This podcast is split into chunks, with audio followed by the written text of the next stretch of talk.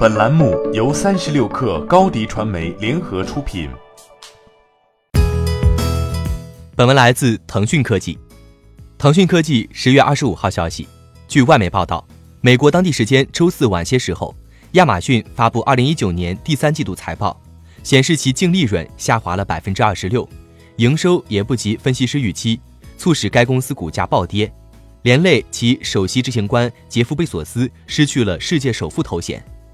亚马逊第三季度净利润二十一点三四亿美元，约合一百五十点九亿人民币，同比下滑百分之二十六。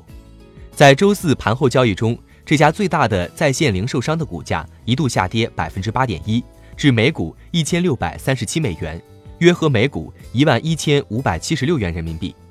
根据彭博亿万富翁指数统计，按照这个价格计算，贝索斯的净资产减少七十亿美元，降至一千零二十八亿美元。约合七千二百七十亿人民币，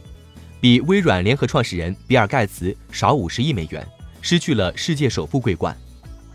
贝索斯于二零一七年十月从盖茨手中夺得这个头衔。由于这个富翁指数排名在美国每个交易日收盘后都会更新，因此它是否出现变化，要到美国当地时间周五收盘时才会正式见分晓。微软目前是世界上市值最高的公司。今年迄今，股价已经飙升了百分之三十八，盖茨所持百分之一股份的价值大幅增加，使他的财富达到了一千零七十五亿美元，约合七千六百零二亿人民币。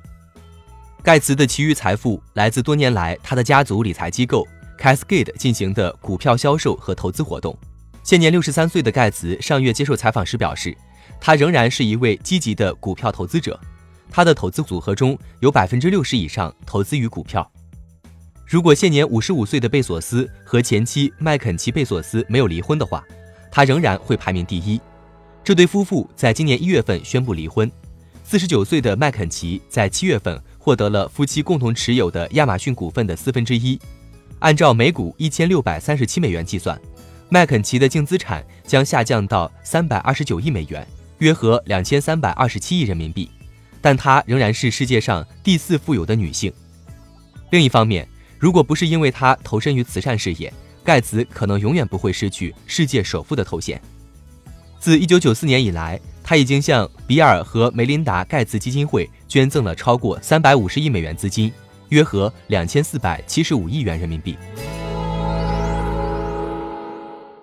欢迎添加 baby 三十六克 b a b y 三六 k r 加入克星学院，每周一封独家商业内参，终身加入学习社群。聊风口谈创业，和上万课友一起成长进化。高迪传媒，我们制造影响力。商务合作，请关注新浪微博高迪传媒。